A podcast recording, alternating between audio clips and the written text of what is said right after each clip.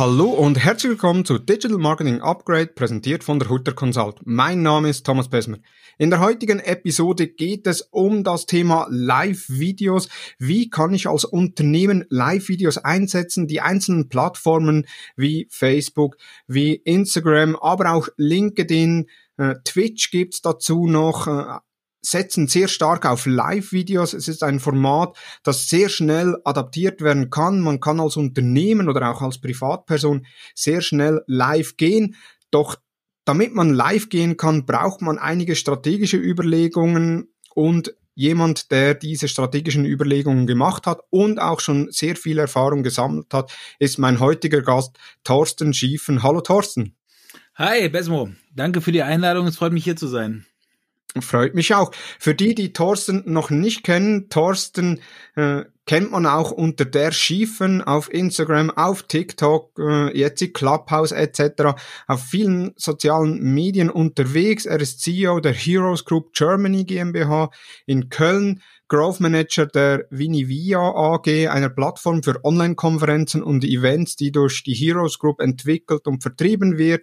Er war früher oder vor äh, der Heroes Group äh, dig, äh, war Manager digitale Kommunikation im Phantasialand und davor äh, sechs Jahre Projektmanager Social Media bei der Mediengruppe RTL, privat Ehemann von und Vater von zwei Kindern und was jetzt die Zuhörer, was ihr nicht seht, er ist absoluter Marvel-Fan. Also einerseits nur schon jetzt das Bild, das ich habe. Hinten rechts hat er einen riesen Iron Man-Figur. Er selbst fährt einen Iron Man Hyundai oder Hyundai Iron Man Edition. Und wenn man ihn allgemein so auf den sozialen Medien verfolgt, Iron Man oder allgemein Charaktere aus Marvel sind immer wieder äh, omnipräsent bei ihm. Und was auch für mich sehr bemerkenswert ist an Thorsten, er hat keine Berührungsängste mit Social Media Plattformen, ob das früher Facebook war, dann Instagram, dann TikTok, wo er innerhalb kurzer Zeit über 50.000 Abonnenten aufbauen konnte und auch sehr aktiv noch ist mit verschiedenen Experimenten, mit verschiedenen äh, Inhalten und jetzt auch auf Clubhouse, dem neuesten Hype, wo er die Social Media Tagesschau äh, täglich moderiert also Thorsten äh, ist jemand, der weiß, wovon er spricht, wenn es ums Thema Social Media geht. Von daher nochmals vielen Dank für deine Zeit, die du hier gefunden hast, um mir äh, die Antworten rund um Live-Videos zu beantworten. Sehr gerne. Ich meine, es hört sich auch immer ganz spannend an, mal, wenn jemand anderes über deine Biografie spricht. Von daher äh, hat das gerade mal gut getan. Und ja, Social Media ist für mich halt nicht nur, ähm, da gibt's ein paar Netzwerke, sondern ich glaube tatsächlich, um sich ein Bild ähm, bilden zu können von einem Social Network, muss man halt damit spielen. Und wie du so schön sagtest, ja, ich glaube, in einem Jahr oder so bin ich tatsächlich auf TikTok auf die 50.000 gekommen.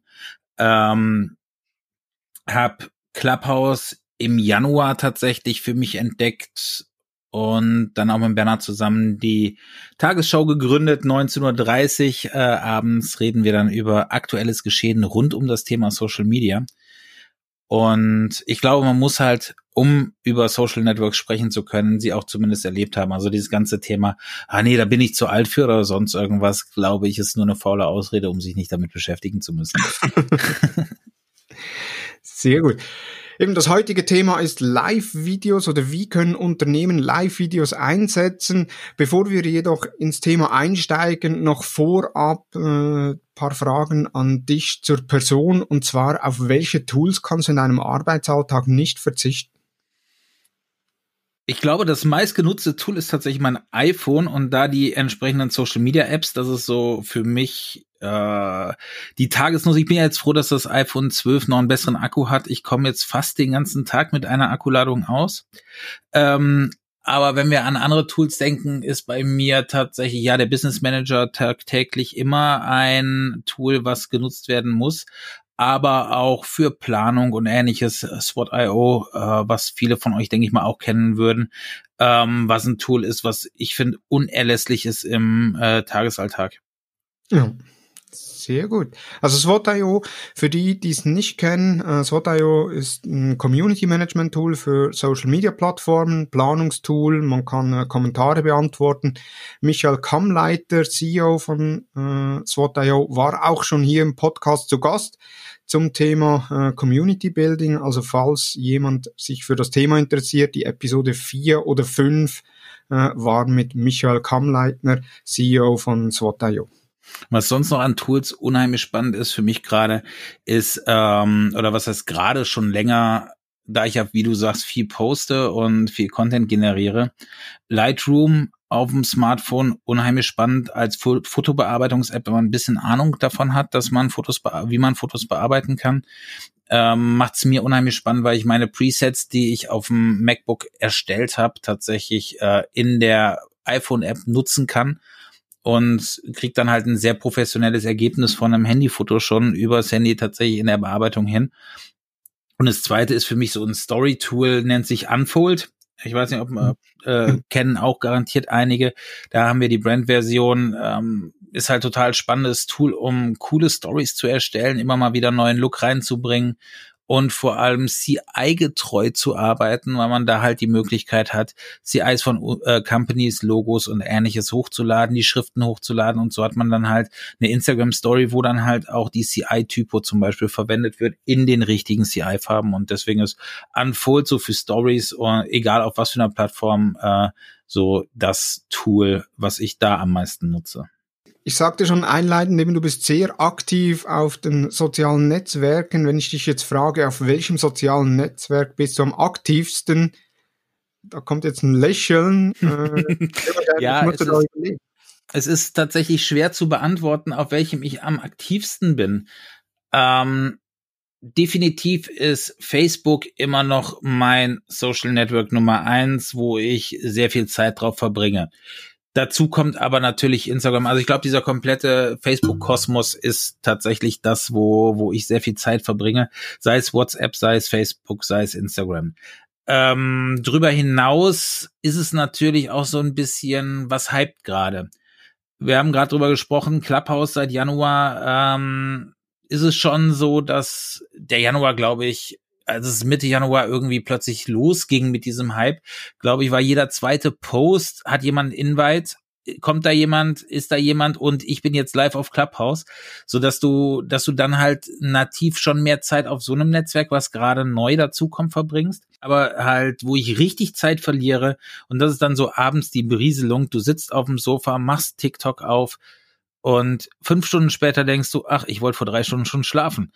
Also so, das ist so, TikTok ist die App, wo ich mich am meisten drin verliere. Facebook, Instagram oder der Facebook Kosmos, so der, wo ich am meisten aktiv unterwegs bin und ähm, viel auch tagsüber berufstechnisch unterwegs bin und sonst halt tatsächlich alles das, was gerade hypt, um einfach mir eine Meinung dazu bilden zu können. Berufstechnisch ist genau das Schlagwort und zwar eben das Thema der heutigen Episode ist Live-Videos, äh, vor allem Live-Videos für den Einsatz von bei Unternehmen. Du selbst äh, mit der Heroes Group, ihr habt, habt wie einleitend gesagt die Vinivia-Plattform, äh, äh, wo es primär um Live-Videos geht oder um die Inszenierung von Events äh, im digitalen Raum. Von daher bist du der beste Gesprächspartner, den man für Live-Videos äh, haben kann. Und Danke da meine dafür. erste Frage, bitte, bitte, da meine erste Frage, was macht ein gutes Live-Video für dich aus? Da möchte ich ein bisschen ausholen. Also es ist ja nicht nur, dass wir jetzt die Live-Video-Plattform gemacht haben, wie in meiner Intro hast du es ja ganz nett gesagt, ich habe bei RTL tatsächlich angefangen und äh, mein erster Livestream, den ich betreuen durfte, war für gute Zeiten, schlechte Zeiten. Das ist aber tatsächlich jetzt auch 14 Jahre her. Wie sah damals ein Livestream aus? Der sah da aus, dass wir im Studio bei gute Zeiten, schlechte Zeiten eine Webcam hingestellt haben. Die hat jede drei Sekunden ein Foto gemacht, dieses Foto über FDP hochgeladen und auf der Webseite lief ein Skript, was alle drei Sekunden ein neues Bild angezeigt hat. Aber da konnten dann, ja, heute klingt's lustig. Damals war das echt schon crazy shit, äh, dass du nämlich als Fan von gute Zeiten, schlechte Zeiten ähm, mit deinem Darsteller in Interaktion treten kannst. Du haben im Chat geschrieben, haben Fragen gestellt und die ähm, die äh, Schauspieler haben darauf interagiert. Die haben ein Schild hochgehalten.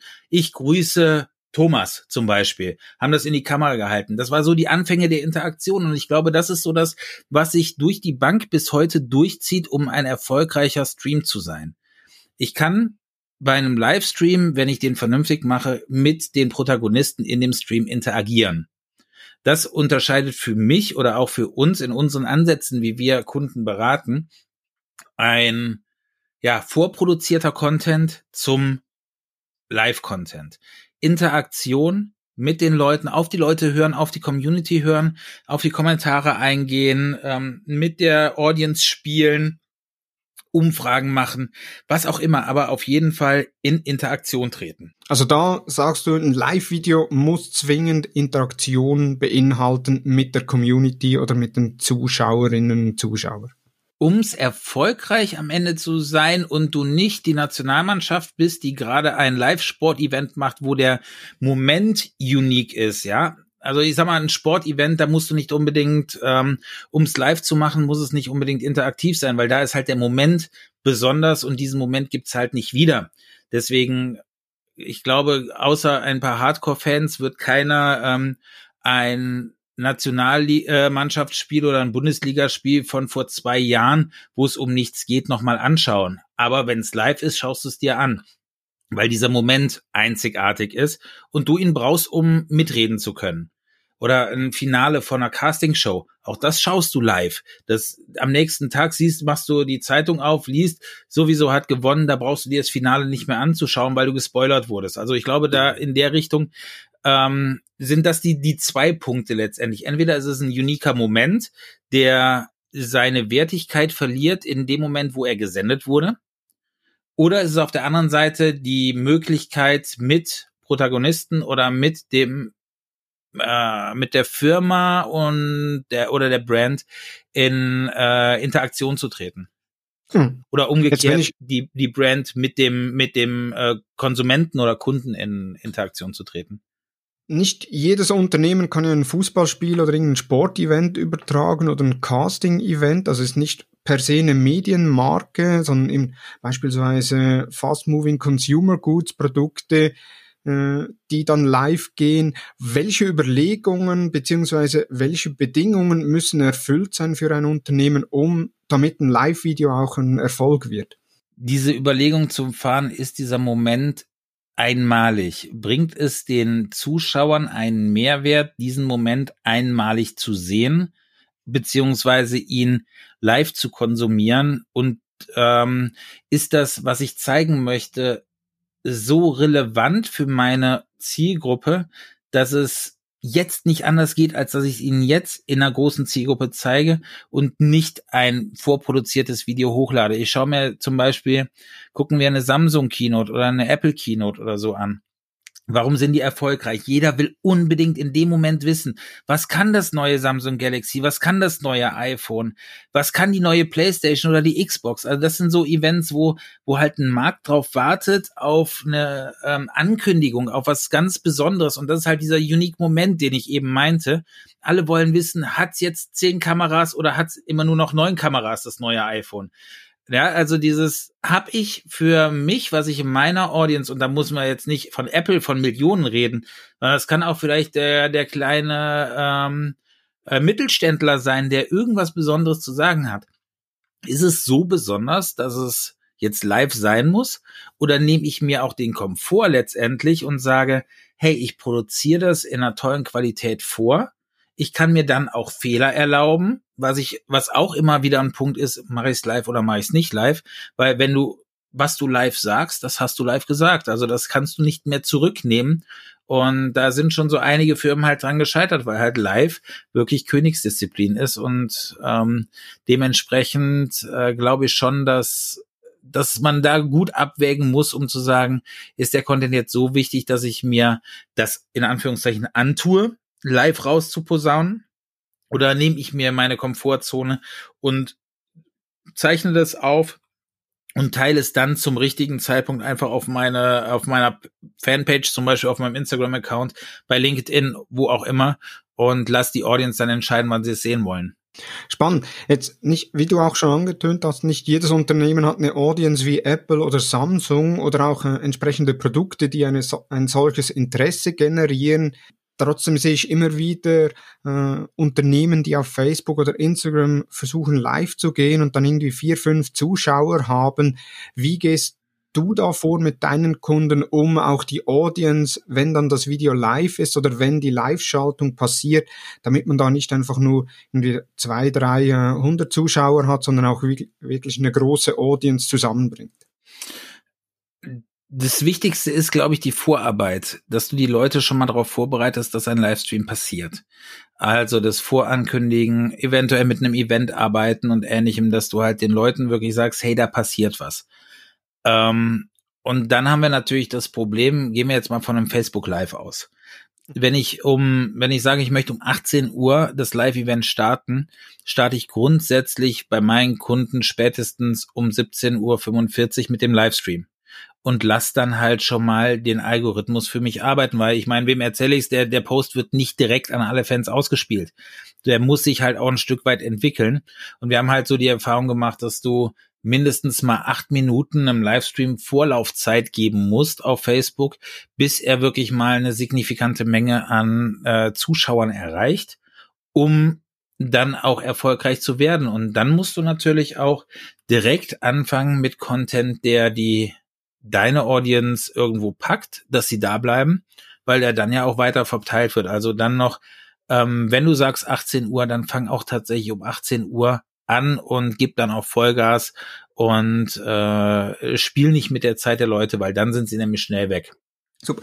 Und die 15 Minuten davor läuft dann einfach ein Countdown oder? Unterschiedlich. Also wir, wir machen es gerade ähm, bei den Kölner Haien, für die wir jede vor jedem Spiel in vor jedem Heimspiel ähm, versuchen tatsächlich die Kölner Arena zu den Fans nach Hause zu bringen ähm, weil ja Geisterspiele, ähnlich wie bei euch in der Schweiz beim Eishockey ist, ist hier auch. Und da haben wir halt tatsächlich überlegt, wie können wir das machen? Und ähm, da haben wir einen Countdown laufen äh, mit Bildern der letzten Spiele zum Beispiel. Also es kommt schon Content, der da drauf ist. Bei anderen haben wir einfach nur einen Countdown laufen und da läuft, äh, da steht dann halt, die Show beginnt gleich und dann der Countdown drunter mit ein bisschen Fahrstuhlmusik im Hintergrund. Bei noch anderen haben wir es auch schon gemacht, dass wir einfach ähm, Backstage-Bilder aus dem Studio gezeigt haben mit dem Countdown, wie man es von der von den Nachrichtensendungen kennt, dass man bevor es dann live geht, noch mal so ein paar Backstage-Bilder sieht, bis dann der Moderator anfängt. Ähm, das liegt halt komplett am Setup von den ähm, vom äh, Kunden und auch am Setup von ja oder beziehungsweise an den Wünschen, die letztendlich deine Audience hat. Mhm. Also generell kannst du da dann tatsächlich leider nicht sagen, das ist jetzt so das äh, Paradebeispiel, so musst du jetzt dein, ähm, deine Pre-Show einrichten, damit ähm, erfolgreich wird.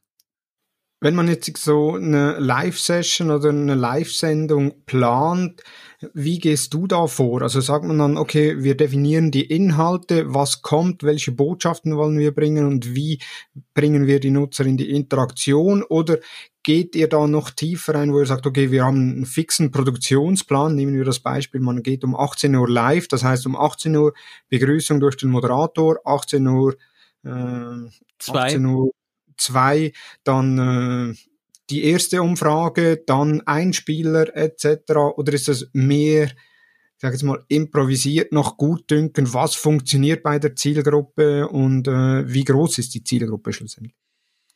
Ich glaube, das ist so ein bisschen unterschiedlich. Wenn wir jetzt, ähm, wir haben einen internationalen Pharmaunternehmen als unseren Kunden, ähm, da sind die Shows tatsächlich wie TV-Shows getaktet. Wir haben einen Rundown, der bis ins kleinste Detail runtergebrochen ist, wo drin steht, zu welcher Sekunde die Bauchbinde kommt, welche Kamera geht drauf, aber das sind dann auch tatsächlich Studioproduktionen. Das haben wir auch hier in Deutschland für Toyota zum Beispiel gemacht mit der, mit zwei Influencern. Ähm, da saßen wir tatsächlich in einem TV-Studio, hatten sechs Kameras, hatten eine große Regie, ähm, und da hast du so viel Personal, da kannst du tatsächlich nicht anders, als zu sagen, okay, wir machen hier TV. Und dann bist du wirklich bei dem Rundown, der dann irgendwo eine halbe Stunde vor der Live-Sendung anfängt. mit wann ist wer auf welcher Position, wann geht's los und dann steht dann halt da tatsächlich so äh, Intro läuft 15 Sekunden, 16. Sekunde bis 30. Sekunde, Moderator moderiert an, 30. bis 45. Sekunde, Moderator geht zu Gast A, Interview, Gast B, Interview und dann hast du das aber wirklich auch sekundengenau getaktet. Das ist natürlich erstmal ein riesengroßer Aufwand, so eine Show zu konzipieren. Und ich denke, das ist auch mit Sicherheit was, was, wie gesagt, Toyota machen kann. Als du stellst ein neues Auto vor, dann ist da auch ein gewisses Budget dahinter, wo du sagen kannst, äh, jo, ähm, da machen wir mal so eine TV-Show mit. Ähm, das wird mit Sicherheit nicht der Bäcker von nebenan schaffen, äh, so eine Show zu produzieren. Da ist es dann tatsächlich eher, wenn du sowas für mittel, kleinere mittelständische Unternehmen dann hast, wo du dann überlegen musst, so was möchtest du mit dem Live-Video denn erreichen? Was ist deine Zielsetzung? Wie können wir diese Zielsetzung mit Interaktionsmöglichkeiten unterfüttern, dass du ähm, dass die Fans mehr schreiben, dass die Fans mehr kommentieren, vielleicht um auf dem Bäcker zu bleiben, wer, äh, wer am aktivsten ist, bekommt am nächsten Sonntag seine Brötchentüte for free oder was auch immer. Also, dass du mit so kleinen Giveaways spielst. Äh, da gibt's ganz viele Möglichkeiten, damit tatsächlich zu spielen. Und ich glaube, dass das tatsächlich immer so abhängig ist, auch was der Kunde möchte aber du solltest es grundsätzlich auch, sage ich jetzt mal, so ein kleinerer Stream, wie wir das beim bei den Kölner Haien machen. Das ist immer eine Viertelstunde. Diese Viertelstunde ist aber auch klar strukturiert. Auch Sekunden, nicht hundertprozentig Sekunden genau. Also da geht's dann bei den Kameraschwenks und so weiter schon ein bisschen auf Gefühl, nicht so wie bei so einer großen TV-Produktion, sondern da höre ich dann drauf, was moderiert wird und dann schalten wir die, das Bild mal von der einen Kamera zur anderen. Das ist dann nicht sekundengenau getaktet, aber schon so, dass man in einem zeitlichen Rahmen bleibt. Als klein- oder mittelständisches Unternehmen kann ich ja dann nicht, oder lohnt es sich ja meistens nicht, ein riesen Setup anzuschaffen an Technik etc. Und da bieten ja die Plattformen eben äh, Facebook mit der Live-Funktion, wo ich eigentlich das Smartphone nehmen kann und live gehen könnte. Genau das gleiche mit Instagram oder auch LinkedIn teilweise schon. Twitch hat auch so ein Live-Modul, äh, YouTube hat auch ein Live-Modul. Äh, was braucht so das Mindest-Setup, um live gehen zu können? Für dich privat würde ich immer sagen, das Smartphone reicht vollkommen aus, weil mittlerweile sind die Kameras in den Smartphones so gut, dass du äh, einen Samsung-Stream, die den professionell machen, machen sie mit ihren Handys tatsächlich. Äh, allerdings, sobald wir in ein bisschen professionelleres Level kommen, würde ich sagen, dass du, ich habe ihn gerade zufällig auch hier liegen, also mit einem äh, DJI Osmo äh, Mobile dir dein Smartphone schon mal stabilisierst. Das ist nicht, ist kein großer Kostenaufwand. Ich bin mir jetzt nicht sicher, was der neue kostet, aber geht irgendwo um die 100 Euro. Liegst du dabei, ähm, und du hast einfach dein, die Kameraführung, es ist halt einfach smoother. Du kannst es auf ein äh, Stativ stellen und kannst ein Face-Track machen. Das heißt, dann verfolgt dich dein Handy die ganze Zeit Du kannst äh, durch dein Büro gehen, kannst dich ein bisschen bewegen und du bleibst immer im Fokus. Das macht das Ganze schon viel professioneller. Dazu dann noch vielleicht so ein, ähm, ich weiß jetzt tatsächlich nicht, wie es heißt.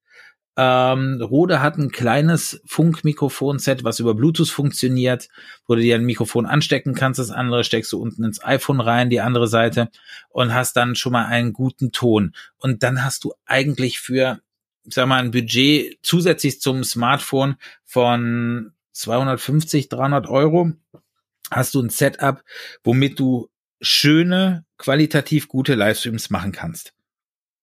Natürlich kommt dazu, ich hoffe dann, dass du dann gutes Licht bei dir im Büro hast. Wenn nicht, musst du natürlich noch ein bisschen in Licht investieren. Auch da für den Anfang muss es nicht immer das teuerste sein. Da reicht auch manchmal das 25 äh, Euro Ringlicht von Wish äh, klingt jetzt auch ein bisschen billig, aber tatsächlich ist es ausreichend für die ersten Livestreams, um einfach mal zu schauen, funktioniert das bei meinen äh, Audience, funktioniert, kann ich damit Leute bewegen? Und ähm, alles weitere ergibt sich dann auch mit den Wünschen, die man dann da dran an seine Livestreams hat. Du hast ja schon sehr viele Live-Videos äh, produziert. Also ich kann mich erinnern, eben im letzten Jahr das Ads Camp in Köln, wo mhm. du äh, mit produziert hast oder äh, mitschuldig bist an der Produktion.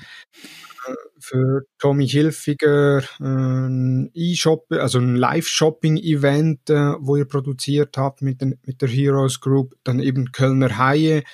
Du selbst immer wieder mal auf Facebook sieht man äh, Test, Test, Test und dann machst du ein Live, wo du irgendwas testest. Ähm, eben das Pharmaunternehmen, das du äh, genannt hast. Was sind so, wenn du kurz das Ganze zusammenfasst, so drei Learnings aus diesen Produktionen? Live kann immer ein Arschloch sein. Entschuldigung, wenn ich das jetzt so sage. Vielleicht müssen wir das auch noch einmal schneiden. Aber äh, live kann dir die ganze Show einfach versemmeln. Du musst dir immer im Klaren sein, dass immer irgendwas schieflaufen kann und wenn mal irgendwo der Wurm drin ist, dann ist er richtig drin. Und dann, dann fängst du auch echtes Fluchen an und dann, dann bist du, dann bist du wirklich, äh, ja, dann, dann weißt du auch nicht mehr, wie es weitergehen soll. Es geht dann aber irgendwann weiter und es funktioniert dann auch. Aber live nimmt dir halt tatsächlich viele Möglichkeiten zu reagieren. Das, auch, das ist so mein erstes Learning. Also du musst auf alles gefasst sein. Wenn du, wenn du denkst, ah, das haben wir schon 25 Mal gemacht, ja, beim 26. Mal raucht dir dein Internet ab und du hast keine Backup-Leitung über LTE und dann funktioniert's halt nicht. Und dann denkst du, Mist hätte ich. Also immer vom Schlimmsten ausgehen, dann wird der Stream zu 90 Prozent gut. Ähm, so, das ist so das erste Learning. Das zweite Learning ist, ähm, ja, die Interaktion. Also sei interaktiv mit deinen, mit deiner Community, weil sonst kannst du auch ein Video hochladen. Wenn du nur live gehst und gar nicht darauf eingehst, was da draußen abgeht, das kannst du machen, wenn du Apple bist, weil dann haust du deinen, dann feiern dich sowieso alle. Das kannst du auch noch machen, wenn du Samsung und ähnliche Größen hast. Aber wenn du jetzt ein kleines Unternehmen bist, dann erwarten die Leute, ich bin jetzt live, ich schreibe da was rein, dann möchte ich auch, dass, dass meine Meinung genommen wird und eventuell aufgenommen wird und vielleicht auch ein Teil des Streams wird, äh, wird. Und es gibt nichts Besseres am Ende, als dass du deine Community über solche Streams an dich bindest, über die Interaktivität. So, das war, das war Nummer zwei, glaube ich, sind wir. Und jetzt kommen wir dann zu Nummer drei. Bereite dich halt vor. Also genau diese, diese Rundowns, egal inwieweit du sie runterschreibst, ähm, dieses Spontane kann man mal, äh, wie du sagtest, ich gehe mal privat auf meiner Timeline, mal gerade live.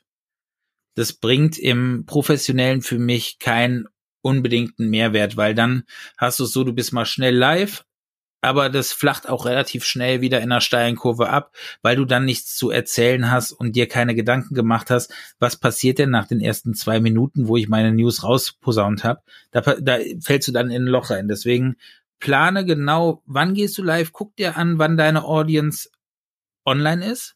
Überleg dir, was möchtest du sagen, mach dir einen Plan, schreib dir eine Excel-Tabelle oder was auch immer, einfach nur mal runter mit Themen, die du sagen möchtest. Wir machen es bei der Social Media Tagesschau auf äh, Clubhouse, machen wir es genauso. Wir haben eine Liste, wo einfach die Themen und die Links drinstehen zu den News, über die wir reden wollen. Das ist eine halbe Stunde jeden Abend und wir reden einfach nur über diese Themen. Aber trotzdem haben wir das als Liste vorbereitet, wann was wie kommt, um einfach da eine Struktur reinzubringen und du natürlich auch am Ende nichts vergisst. Weil wie blöd wäre es dann am Ende, du hast einen tollen Livestream gehabt, du hast vielleicht richtig viele Menschen erreicht und dann gehst du offline und ich kann dir garantieren, zwei Sekunden nachdem du auf Livestream beenden geklickt hast, sagst du, Mist. ich wollte doch noch. Und das kannst du halt umgehen, indem du es einfach planst und dir eine, eine Struktur dafür aufbereitest und dann, äh, dann deinen Content darüber äh, ähm, sortierst.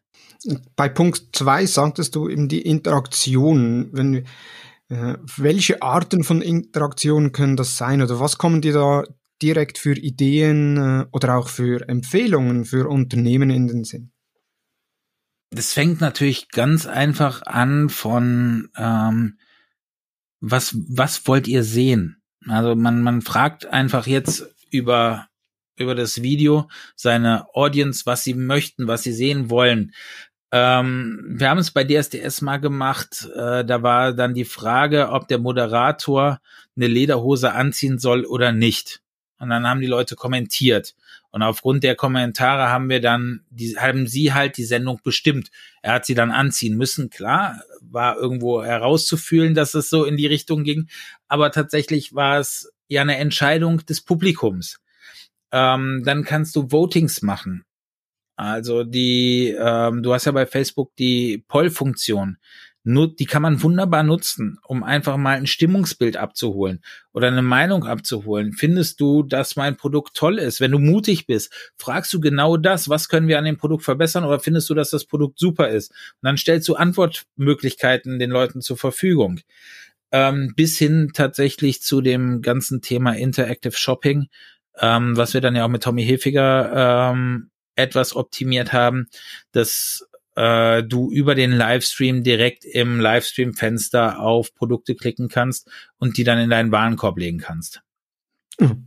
Was leider Facebook noch nicht hier in Europa anbietet. Deswegen haben wir da eine outgesourcete Lösung uns dann entwickelt.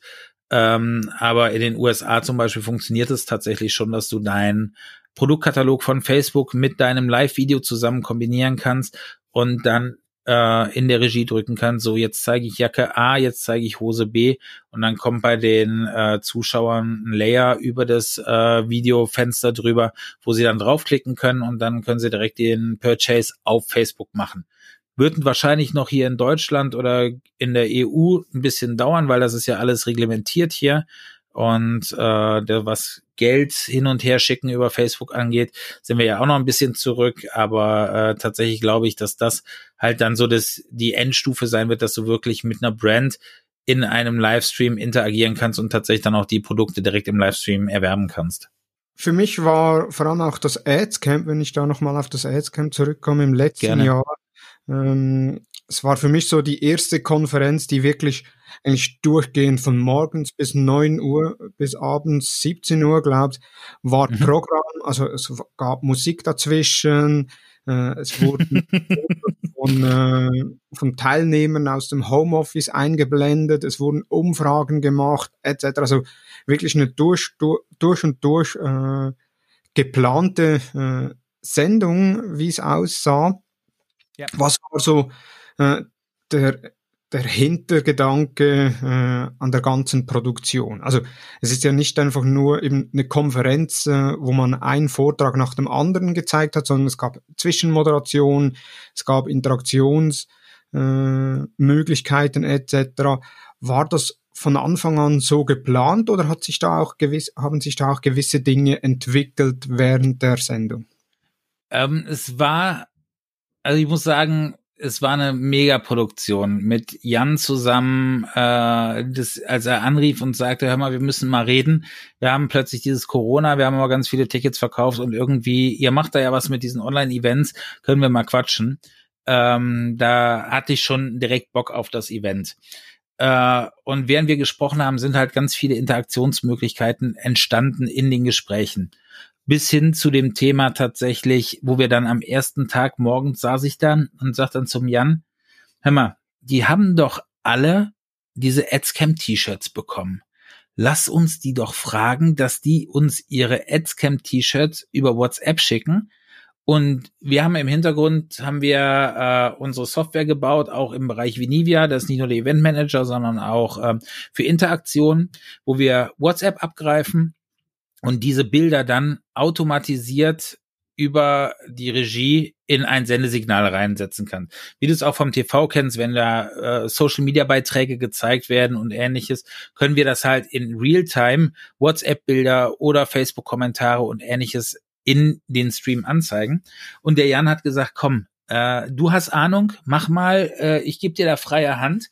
Und dann sind halt genau diese Dinge entstanden. Da sind dann so Sachen draus entstanden wie schick uns doch mal bitte dein, ähm, dein Foto über WhatsApp und dann haben wir sie ja eingeblendet. Dann haben wir die ganzen Fragen eingesammelt. Die haben wir dann auch, liefen auch in unser Tool rein und von da aus dann direkt äh, in eine Bauchbinde rein. Also in diese, für die, die nicht wissen, was eine Bauchbinde ist, das ist das, was unten im Fernsehen immer, wo der Name oder ähnliches steht, diese Einblendung im unteren Drittel des äh, Bildes.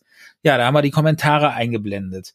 Dann, ähm, was haben wir noch alles gemacht? Ja, am Ende haben wir aus diesen ganzen Fotos, die eingeschickt wurden, haben wir noch ein großes Mosaik einfliegen lassen, wo das Adscamp-Logo draus gestaltet wurde. Ähm, wir haben die QAs liefen die ganze Zeit. Das heißt, wir hatten immer die Möglichkeit oder die Teilnehmer hatten immer die Möglichkeit, mit den Speakern in Interaktion zu treten. Die Speaker waren aber auch, was glaube ich auch sehr, sehr viel dazu beigetragen hat, dass das Adscamp sehr erfolgreich war. Die Speaker waren nicht, nicht da. Also sie waren immer in diesen Chats drin und sie neben den Vorträgen auf der virtuellen Stage waren die Chats sowas von toll vom Content her, weil halt eine Interaktion während dem Event stattgefunden hat. Und wenn wir dann sehen, dass irgendwie äh, die Verweildauer bei acht Stunden lag auf der Plattform pro Tag, ähm, frag dich mal, wie lange warst du in den letzten Wochen, warst du auf irgendeiner Plattform mal acht Stunden zu, zugleich, ohne die Plattform zu wechseln. Und das ist halt schon ein Erfolgsgarant dafür, dass man mit diesen, mit einem hochwertigen Content, den äh, das ganze Adscam-Team natürlich zur Verfügung gestellt hat, mit den tollen Speakern und so, plus einer Plattform, die Interaktionsmöglichkeiten bietet, wo die Leute ähm, auch die Möglichkeit haben, mit anderen Leuten in Kontakt zu treten. Das zusammen, glaube ich, hat dann am Ende den Erfolg des Adscamp auch ausgemacht. Wie bereits äh, gesagt, ich fand es eine der besten Konferenzen im letzten Jahr oder vor allem in der ersten Jahreshälfte. Viele haben dann gelernt, auch für die zweite Jahreshälfte äh, mit den ganzen Interaktionen, mit den Plattformen neu aufbauen. Äh, also von daher sehr interessant äh, das ganze Thema. Jetzt du selbst oder ihr von der Heroes Group oder äh, Vinivia AG, ihr habt euch ja spezialisiert auf die Inszenierung von digitalen Events.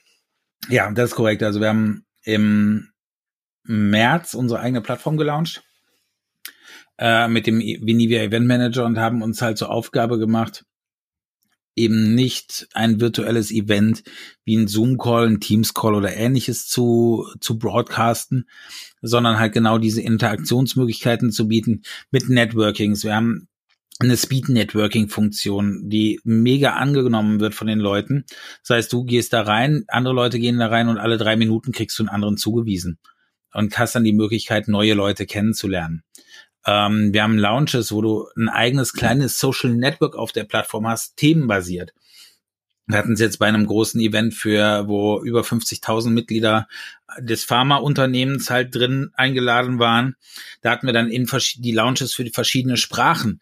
Das heißt, es haben sich dann die, die ähm, Englisch, Französisch, Spanisch nur sprechen, sich in den Lounges getroffen hatten, da ihr eigenes kleines Social Network, konnten sich dann in kleinen Räumen dort auch via Audio, Video sehen. Und ähm, ich glaube, das macht es am Ende dann aus, dass du neben der dem Mainstage auch den Nutzern die Möglichkeit gibst, coole andere äh, Features zu nutzen, um dann halt ein bisschen Gamification und ähnliches auf die Plattform zu bringen, damit die Leute auch da bleiben. Vinivia ist ja eine Plattform, die nicht nur für Online-Konferenzen ist, sondern eben auch für Unternehmen, die beispielsweise, äh, ich sage jetzt mal, Mitarbeiteranlass organisieren, eine Verkaufsveranstaltung oder ein Produktlaunch. Was gibt's da für Anwendungsbereiche? Also nicht, dass wir jetzt Werbung machen äh, für das Tool, sondern ich persönlich eben, ich habe mir das Tool angeschaut, auch das Video auf der Webseite, das, die ich äh, auch in den Show Notes verlinken werde. Und ich war begeistert von den einzelnen Möglichkeiten, von den einzelnen Features, die die Plattform bietet. Wie können, können das Unternehmen einsetzen, die nicht primär eine Konferenz machen, sondern eben auch andere äh, Veranstaltungen digitalisieren möchten? Ja, ich kann ein paar Kunden nennen. Wie gesagt, das Pharmaunternehmen ist halt äh, sehr restriktive in der Nennung des Namens, aber zum Beispiel für das Pharmaunternehmen haben wir eine Woche lang, da ging es um das Thema Diversity. Ähm, da waren halt alle, äh, alle Mitarbeiter aus dem EMEA-Raum dieses Unternehmens waren auf der Plattform. Es gab über 600 Speaker in 100 äh, Talks. äh, mit einer African Cooking Show. Da hatten Mitarbeiter dann gekocht für die anderen und die konnten mitkochen. Da gab es einen Dance-Contest, wo die Leute getanzt haben zusammen. Ähm, da ging es dann halt wirklich um Gleichberechtigung und ähm, wir also der, das Pharmaunternehmen sagte, uns ist egal, welche Hautfarbe, welche sexuelle Ausrichtung, ob du behindert bist oder nicht. Wir sind eine Familie, wir sind ein Unternehmen und wir sind für euch da. Das war zum Beispiel der eine Anlass. Dann haben wir natürlich jetzt kurz vor Weihnachten, also ich glaube, ich habe im Dezember noch nie so viele Weihnachtsfeiern gefeiert wie dieses Jahr, weil Unternehmen einfach auf uns zukamen und haben gesagt, hey, können wir, wir können nicht mit unseren Mitarbeitern essen gehen, wie wir es sonst gemacht haben, haben wir die Chance, eine Weihnachtsfeier über euch zu machen. Ja, wir haben dann einen Magier zum Beispiel, der seine Show macht, einen Comedian, wir haben Künstler, die singen ähm, oder äh, Instrumentalbands und ähnliches, die wir, denen wir dann Slots in, auf dieser Plattform geben.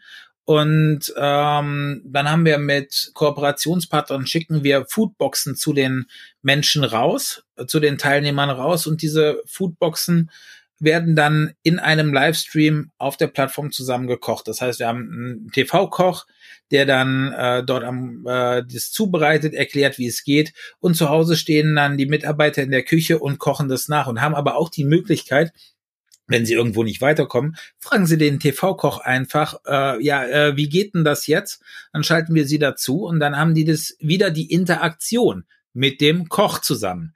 Was haben wir noch? Wir hatten äh, für Stetson, Stetson ist einer der Weltmarktführer für Hüte.